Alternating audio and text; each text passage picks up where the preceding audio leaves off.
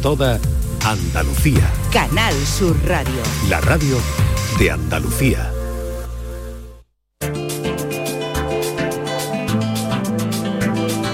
En Canal Sur Radio y Radio Andalucía Información, Destino Andalucía, con Eduardo Ramos.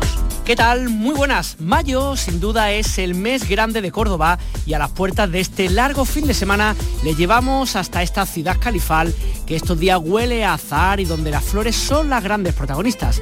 En breve se abren los patios en un concurso en el que locales y visitantes pueden disfrutar de estos pequeños oasis verdes, un placer sin duda para los sentidos. También estaremos en Algodonales, donde este fin de semana se celebra una recreación histórica que conmemora el asedio de las tropas francesas en el año 1810 con multitud de actividades y propuestas culturales. Y además les hablamos de un proyecto con el que se quiere revalorizar el patrimonio cultural y natural andaluz, realizando una gestión turística sostenible en parajes como la Almoraima en Castellar de la Frontera, Río Tinto en Huelva o el Caminito del Rey en Málaga. Viaja con nosotros a tu destino. Destino Andalucía.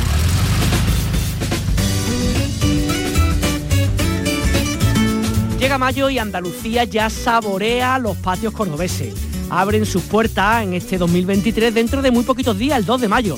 Un concurso en el que los participantes abren al público de modo gratuito sus patios que pueden ser visitados dentro de un horario, una celebración que fue declarada Patrimonio Cultural Inmaterial eh, de, de la UNESCO en el año 2012 feña- fecha desde la que se ha ido incrementando el número de visitas de los mismos. Esta singular tradición cordobesa permite a los turistas y por supuesto también a los locales que puedan contemplar estas maravillas. Saludamos a Miguel Ángel Roldán, presidente de la Asociación de los Amigos de los Patios Cordobeses. Miguel Ángel, ¿qué tal? Muy buenas tardes.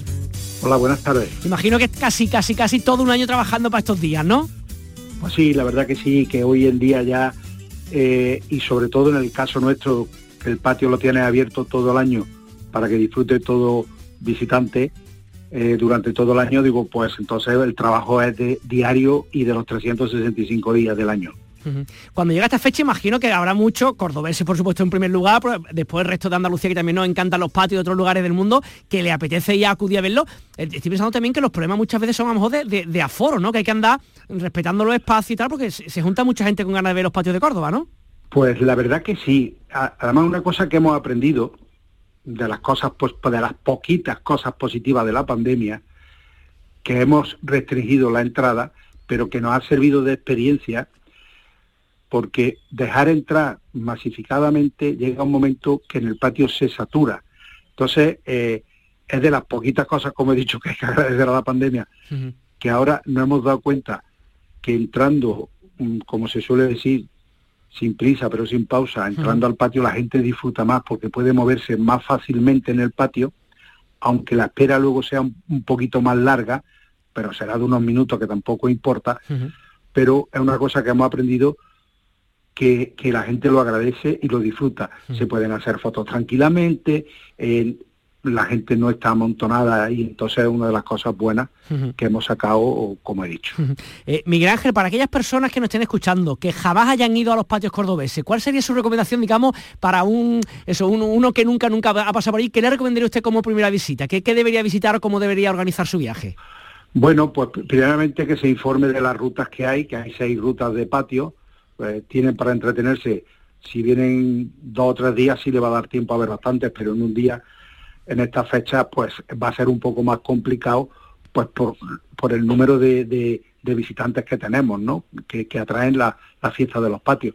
Pero bueno, pues que tranquilos, que, que elijan su, que se informen antes, que cojan los programas que hace el ayuntamiento con la ruta, que elijan una ruta y que en- entre la mañana y la tarde un par de rutas les da tiempo para ver. Entonces, eh, fijaros que, que hay 50 patios aproximadamente que entran al concurso, más 4 o 5 que están fuera de concurso, que tienen para entretenerse. Pero eso sí, mucha calma, que se organicen un poquito antes de venir para que ya no, no estén perdidos, sino que sepan dónde- a qué barrio van y que van a ver los patios que van a ver.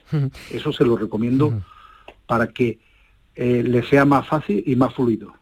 Y para aquellas personas que ya conocen los patios, que han ido muchas veces, que saben un poco de qué va, no sé, novedades para este año, algo que a lo mejor deberían tener especial, no sé, especial- echar especial ojo, algo que a usted le haya sorprendido en esta edición. Bueno, yo no he visto todavía los 50 patios, tengo que verlo, he visto unos cuantos, pero la verdad es que eh, los cuidadores y cuidadoras cada año se mejoran en poner sus patios, siempre crean algo nuevo, eh, entonces eh, eso será lo que le va a sorprender a todo visitante que venga cuando abran las puertas el día 2 a las 11 de la mañana, pues que se lleven esa, esa grande sorpresa que ya los cuidadores y cuidadoras, como he dicho, preparan sus patios. en líneas generales es el mismo entorno porque el, patio en sí no cambia, lo que sí cambia es el entorno floral, que es donde ellos se, cada año nos vamos mejorando, metámonos todos y sálvese el que pueda, como se dice. Entonces, pues la verdad que, eso es lo que intentamos, sorprender a todo el visitante. Eh, ¿Cómo es el concurso? Eh, de que, las personas que van ofrecen sus patios, se apuntan, quedan registro, imagino, el ayuntamiento hace como una especie de evaluación y qué se tiene en cuenta en esa evaluación para elegir los patios ganadores. Pues la verdad es que el ayuntamiento, que es el dueño del concurso, ellos en el mes de, febrero convocan, eh, hacen la convocatoria para la inscripción de todo el patio que quiera que quiera participar este año. Entonces, claro, mm, hay un máximo de 50 patios, pues bueno, pues por circunstancias, porque el ayuntamiento si no sería imposible. Yo puedo decir que en el casco histórico de Córdoba hay más de 4.000 patios. Entonces, un concurso de 4.000 patios, eso sería imbarajable. Entonces, se admiten 50 y el criterio es que el ayuntamiento eh, nombra un jurado de admisión de patios, los visitan todos, tienen un baremo pues de calidad, de, de floral, en fin, porque ya en el, febrero, en el mes de febrero no están, ya están preparados, lo que no están todavía porque es invierno, pero bueno, ya se le ve, esos señores tienen experiencia, ya se le va viendo, digamos, ven el futuro del mes de mayo y del mes de abril. Entonces, pues con el baremo que tiene, con el criterio que tienen ellos, pues van admitiendo, admiten uno y admiten, y a otros, si hay más de 50 patios, pues siempre es difícil, pero y complicado pero tienen que dejar fuera algunos, porque el tope máximo son 50 patios. Y ese es el criterio más o menos. Si a alguno le ponen alguna pega, eh, se emplazan a, una a una fecha, 8 o 10 días, para que mejoren las recomendaciones que le dice ese jurado. Y entonces vuelven a visitarlo y si se han corregido esos pequeños defectos, porque no son defectos, son pequeñas anomalías, pues se han reparado, pues se admite perfectamente. Y luego ya cuando llega el concurso, pues ya va, habrá un, un jurado para conceder los premios. Oye, pues Miguel Ángel Roldán, presidente de la Asociación de Amigos de los Patios Cordobeses, muchísimas gracias por atendernos y sobre todo que disfrutéis mucho estos días tan bonitos en Córdoba. Un saludo muy grande. Bueno, pues gracias a vosotros. Invito a todos los andaluces a que vengan a Córdoba en esta fecha, que van a disfrutar de verdad.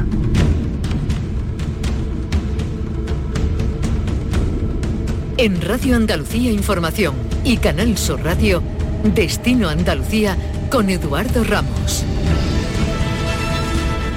La heroica lucha de los vecinos y vecinas de Algodonales por la libertad ante el asedio de las tropas francesas del 2 de mayo de 1810 vuelve a ser motivo de festejo con la recreación histórica que se va a celebrar en esta localidad, gaditana los días 29 y 30 de abril y 1 de mayo. En esta recreación se conmemora el heroísmo de todo un pueblo en defensa de su cultura y de su libertad. El visitante encontrará diferentes personajes que dan vida a escenas cotidianas de 1810 y formará parte activa de los acontecimientos. Para hablar de esta singular festividad tenemos con nosotros al alcalde de Algodonales, Ángel Acuña, ¿qué tal? Muy buenas. Hola, buenas, ¿qué pasó? ¿Qué tal? Cuéntanos un poquito, todo prepara, imaginamos, en el pueblo para, para una festividad que, que, es como una de las cosas, una de las fiestas mayores que tenéis ahí en, en Algodonales, ¿no? Bueno, pues todo, todo a, punto. Como bien dice usted, pues el sábado 29 empezamos y estaremos muy entretenidos sábado 29, domingo 30 y, el día 1. Empezaremos el sábado 29 con el desfile inaugural y bueno ya posteriormente pues empezaremos a, tener empezarán a tener lugar los, distintos actos. A las 10 de la noche tendremos la recreación de los actos que sucedieron en, en esa fecha concretamente la entrada de, de los heridos de Montellano porque en primer lugar las tropas francesas entraron en, en Montellano. Allí los vecinos se, se opusieron y se replegaron hacia Algodonales con su alcalde y aquí pues participaron en en lo que es la defensa de, la localidad. Eh, bueno, eh, la, ventaja de, de esta recreación es que la pueden ver nuestros visitantes in situ en el casco histórico de Algodonales en los mismos sitios donde sucedieron prácticamente los, hechos. ¿no? Hay por toda la localidad placas donde se va avisando de, las casas que, fueron, que salieron ardiendo en, esa, en esa fecha. Y lo característico también, bueno, además de las batallas que tendremos el domingo a, la una, que igualmente el día uno también a, la misma hora, tendremos teatro, tendremos muchos actos de, calle que seguramente les le va a encantar a los que vengan a visitarnos. Pero que lo, característico es que en esa época, pues cuando entraban los ejércitos franceses en, en, las poblaciones, las poblaciones antes eran abandonadas y cuando los ejércitos salían, después de haber saqueado la población, pues los vecinos volvían. Aquí en Algodonales los vecinos ya entonces eran muy bragados y y siguen siéndolo. Y, no, no. no se dejaron, ¿no? No se dejaron. No, no, aquí decidieron que, que si había que morir, pues se morían. y, entonces pues opusieron una, una resistencia pues francamente tenaz que le costó la vida a 239 vecinos. Nosotros los nombramos por su nombre y, apellido en esta fecha en conmemoración a, a dicho comportamiento. Y bueno, eh, es la vuelta un poco a, a, esa época. Somos pioneros en, en esta recreación. Fuimos los primeros en, la provincia de Cádiz a, rebufo de, esta idea pues entraron muchas otras poblaciones, cosa que a nosotros pues nos, agrada, nos entusiasma y, compartimos con ellos momentos. ¿Desde cuándo estáis haciendo en, en, Algodonales, digamos, esta recreación? ¿Una cosa cercana en el tiempo o, está, digamos, un poco ya hace años que se, que se viene realizando? Bueno, esta es la 17 edición que, tenemos. Y inicialmente pues fue, eh, lo planteamos para los colegios, para que en los colegios pues supieran los hechos que, que habían acontecido aquí en la localidad y que dieron lugar a que posteriormente Fernando VII en 1817 nos concedió la independencia de Zara de, la Sierra en conmemoración de, de, tal hecho del comportamiento de, de la población y con un término, además bastante, un término municipal muy grande. Y nosotros lo que queríamos era que, los niños en los colegios pues, tuvieran, tuvieran ese, ese conocimiento de, cosas que habían pasado aquí unas cuantas generaciones antes solamente. Pero bueno, ante nuestra sorpresa pedimos voluntarios para, para eh, que ellos eh, vieran eh, lo que había ocurrido y bueno, se nos presentaron. Todo el mundo quería, ¿no? Todo el mundo quería, claro. Que decidimos que esto había que darle un poco más de, de, fuerza. Y bueno, la, verdad que esos días entre el tronade de los cañones, las armas son armas de, época, cada una que tienen que llevar un reflejo exacto de las armas de la época, tienen que llevar incluso su propia licencia de, de armas la pólvora, los cañones, los fusilamientos, los enfrentamientos. Bueno, la, verdad que, que son unos días bastante espectaculares para los que le, gusta algo diferente y nosotros además nos lo pasamos estupendamente. Porque imagino, claro, que una parte importante estará por pues eso, mucha gente disfrazada, entiendo, bueno, de, o más que disfrazada, ataviada, ¿no? De cómo se vestían entonces, ¿no? En el, en el siglo XIX, también algunos de franceses, y junto con todo este teatro que está comentando, alcalde, también imagino que habrá muchas otras cosas, entiendo, de talleres, de temas de gastronomía, ¿no? Aparte, digamos, de lo meramente histórico, ¿no? Sí, claro, lógicamente. La, eh, la idea es que nadie se aburra aquí, que haya muchos actos de calle, que haya teatro, que haya flamenco, que haya talleres, como, como usted dice, que haya recreaciones pequeñitas de, los sucesos, distintos sucesos que, tuvieron que tuvieron lugar. Contamos además con, recreantes que vienen de Camuña, de Toledo, este año que vienen que vienen de, Ronda también, incluso de, de Cádiz, la Asociación Castillete de Puntales, que, que exhibe pues el alistamiento de, los voluntarios de, de Extramuros y bueno son muchos los actos que, tenemos. La idea es que, no haya ni un minuto de, aburrimiento volviendo a, aquella época se trata de, eso de, que haya una recreación y un volver a, a unos hechos que, que sin duda pues están están ahí y que en muchos otros países pues evidentemente tendrían pues multitud de películas, de series, de libros. Totalmente. pero, aquí lo, hacemos de esta manera y la verdad que, nos gusta. Y una última cosilla, unos minutos por lo menos para que nos cuente de su pueblo, aquellos que no hayan conocido todavía algodonales, ¿qué hacen cuando vayan el fin de semana, este si van para allá o cualquier otro momento, que no deben perderse cuando visiten su localidad? Bueno, pues cuando vienen a, Algodonales, Algodonales es una pequeña potencia en materia de, deporte aéreos.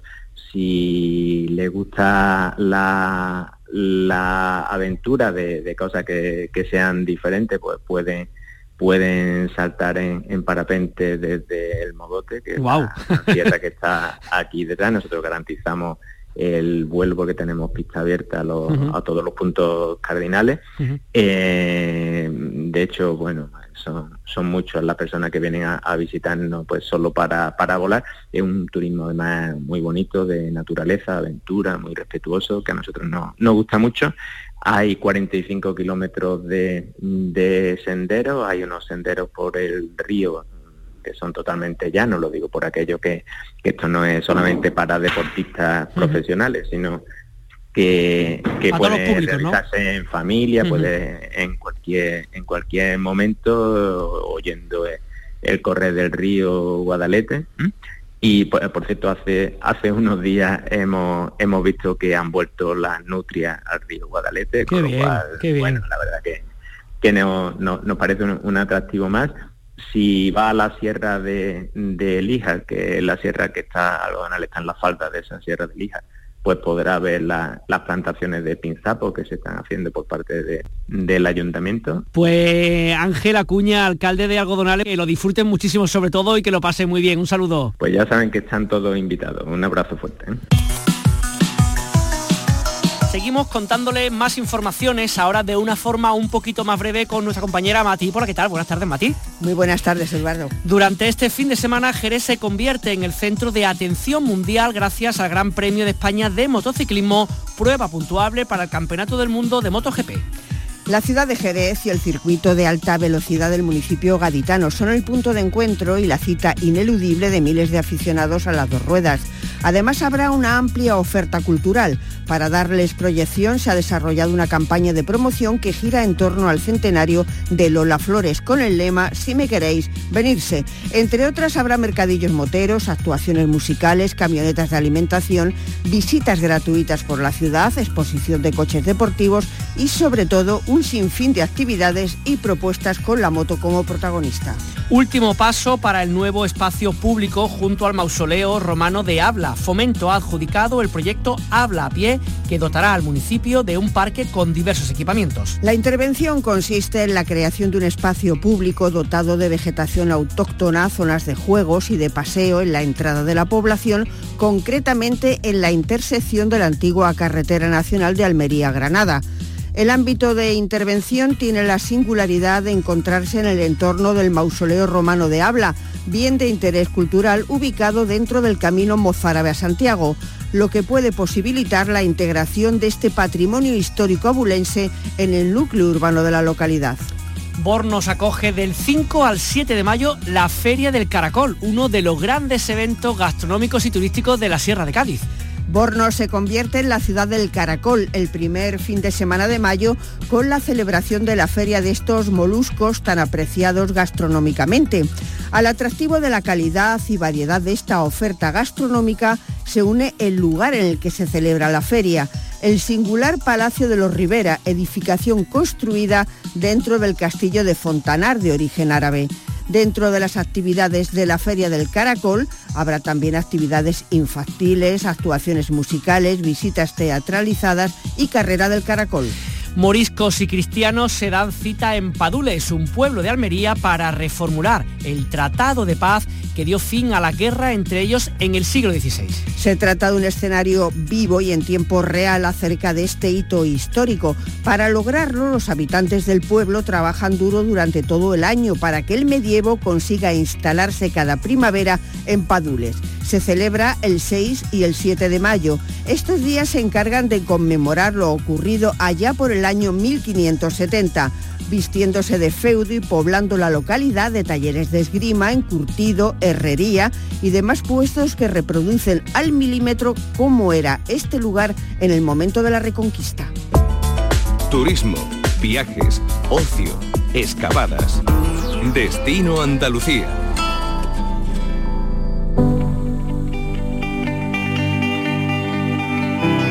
La intención de revalorizar el patrimonio cultural y natural para una gestión turística sostenible, se está celebrando en Málaga una jornada que proporcionan a los gestores del patrimonio herramientas sencillas para la gestión de estos espacios. Saludamos a Juan Carlos Castillo, que es el presidente del Comité de Dirección del Campus de Excelencia Internacional de Patrimonio. Juan Carlos, ¿qué tal? Muy buenas tardes. Buenas tardes, ¿qué tal? Eh, en primer lugar, cuando hablamos de, revalorizar este patrimonio cultural y natural, ¿de qué estamos hablando? ¿De evitar que haya mucha gente, que la gente que visite cuide los lugares? ¿Cuál es un poco el concepto que rodea todas las jornadas que tenéis hoy? Pues prácticamente tú lo has dado con la clave, ¿no? El problema es que tenemos el sector turístico, el sector clave para nuestro país, para nuestra comunidad autónoma, que, eh, bueno, eh, mm, lo valorizamos todos, pero mm, esa masificación que estamos viendo en los últimos años, en los últimos tiempos, pues está generando una distorsión tanto a nivel urbanístico como a nivel del propio patrimonio que sufre esa masificación. Entonces el, objetivo es que a través de un proyecto en el que estamos encuadradas las 10 universidades públicas de Andalucía, pues desde las universidades, desde los grupos de investigación, desde los técnicos, para buscar soluciones a ese problema, a esos males, ¿no? que pueda redundar eh, en perjuicios directos sobre nuestro patrimonio histórico, nuestro patrimonio cultural. ¿Cómo hacemos para seguir teniendo esos ingresos turísticos por parte de las personas que nos visitan y al mismo tiempo que sea un turismo sostenible y que no arrase, entre comillas, no por, por encima, pase por encima de muchas de las cosas que tenemos en nuestros espacios naturales? Pues en, parte en cumplir todos los preceptos que vienen marcados en esa en ese, sistema de garantía de, de, ese turismo de calidad. Es decir, hacer gestiones, hacer acciones que vayan encaminadas a proteger, a conservar, a hacer más didáctico, a hacer más visible eh, ese patrimonio sin tener que eh, bueno, pues destruirlo. ¿no? Ese es un poco el objetivo de este, de este sistema. Cuénteme, por ejemplo, imagino serán muchos los, los ejemplos que se pongan o que se hayan estudiado, que funcionen, ¿no? De, esta, de casos, digamos, de éxito positivo que, que permitan un poco combinar estos dos elementos. ¿De cuál podríamos hablar? Hemos estado mm, haciendo la, experiencia piloto con varias, eh, varias instituciones, ¿no? Una de ellas el Caminito del Rey.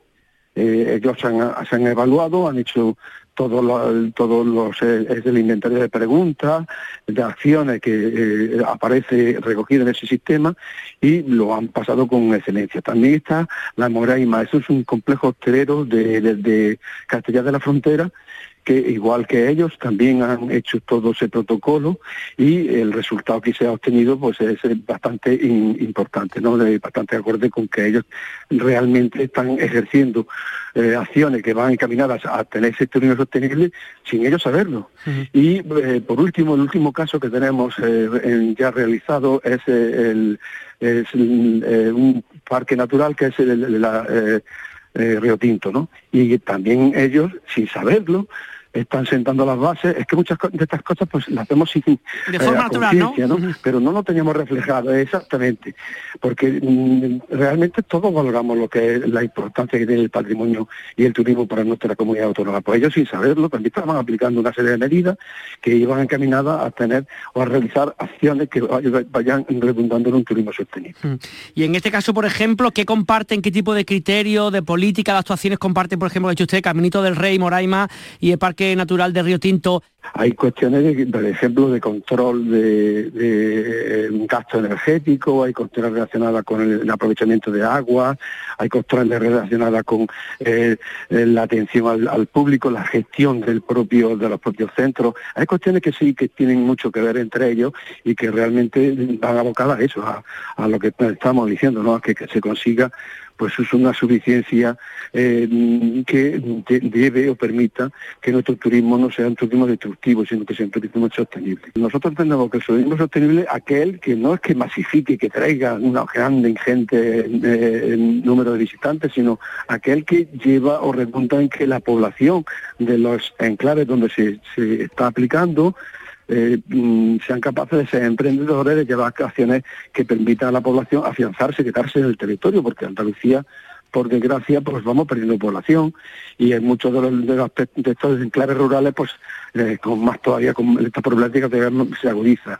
Entonces el objetivo fundamental es que se lleven a cabo acciones que permitan que eh, gente, jóvenes, emprendedores puedan llevar a cabo creación de empresas que encaminada al o relacionada con el patrimonio y el turismo pero que eviten que, tengan que emigrar, que tengan que, desarrollar actividades relacionadas con esta con este sector fuera de, su localidad. Y una última pregunta, eh, Juan Carlos, entendemos también que parte de todo este proyecto que están presentando es un poco por la conservación del patrimonio ahora y en el futuro y para que lo disfruten no solamente los turistas, sino también los que somos locales, ¿no?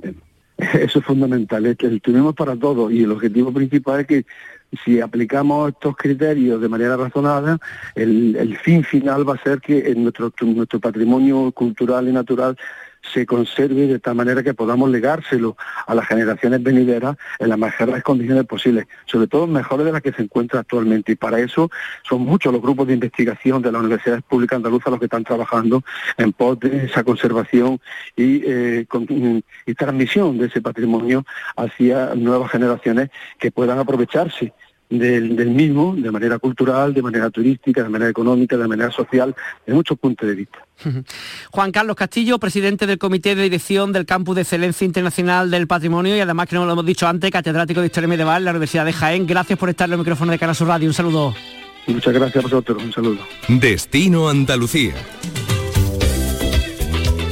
Fernando director del programa local de ensayo que se emite en Canal Fiesta Radio, nos trae cada semana una propuesta musical que se celebra en Andalucía estos días. Fernando, ¿qué nos trae? ¿Qué tal? Muy buenas. Hola Edu, te propongo para este fin de semana dos eventos completamente diferentes. Si estás en la zona oriental de Andalucía, vete a Almócita, una localidad almeriense que celebra la Noche de los Candiles, una forma muy simbólica ¿eh? de reivindicar respeto por el medio ambiente se hace un apagón simulado en este pueblo de la Alpujarra de Almería y se ilumina con candiles con una luz así tenue y mágica. Y hay actuaciones musicales, muchos grupos, una música muy particular, ¿eh? muy misteriosa e incluso lúgubre, y entre las bandas algunas andaluzas como Luna Vieja o Doce Fuegos. La otra propuesta es completamente diferente. Por lo pronto nos vamos a la otra punta de Andalucía, hasta Jerez, tenemos mucho ruido, mucho ruido de motos, porque se celebra la cuarta prueba de la temporada del Campeonato del Mundo de MotoGP en el circuito de Jerez Ángel Nieto y para amenizar este evento, pues desde hoy viernes ya hay conciertos. Todos son en la Alameda del Banco. Hoy viernes tenemos a Mackenzie y a AstraZeneca y mañana sábado actuación de dos bandas locales, Ases y estos que ya estás escuchando que se llaman Dusty Will. Pues con la música de esta banda jerezana acabamos Destino Andalucía. Que disfruten y sigan conociendo nuestra tierra en este largo fin de semana. Nos encontramos aquí en Canal Sur Radio y en Radio Andalucía Información la semana que viene.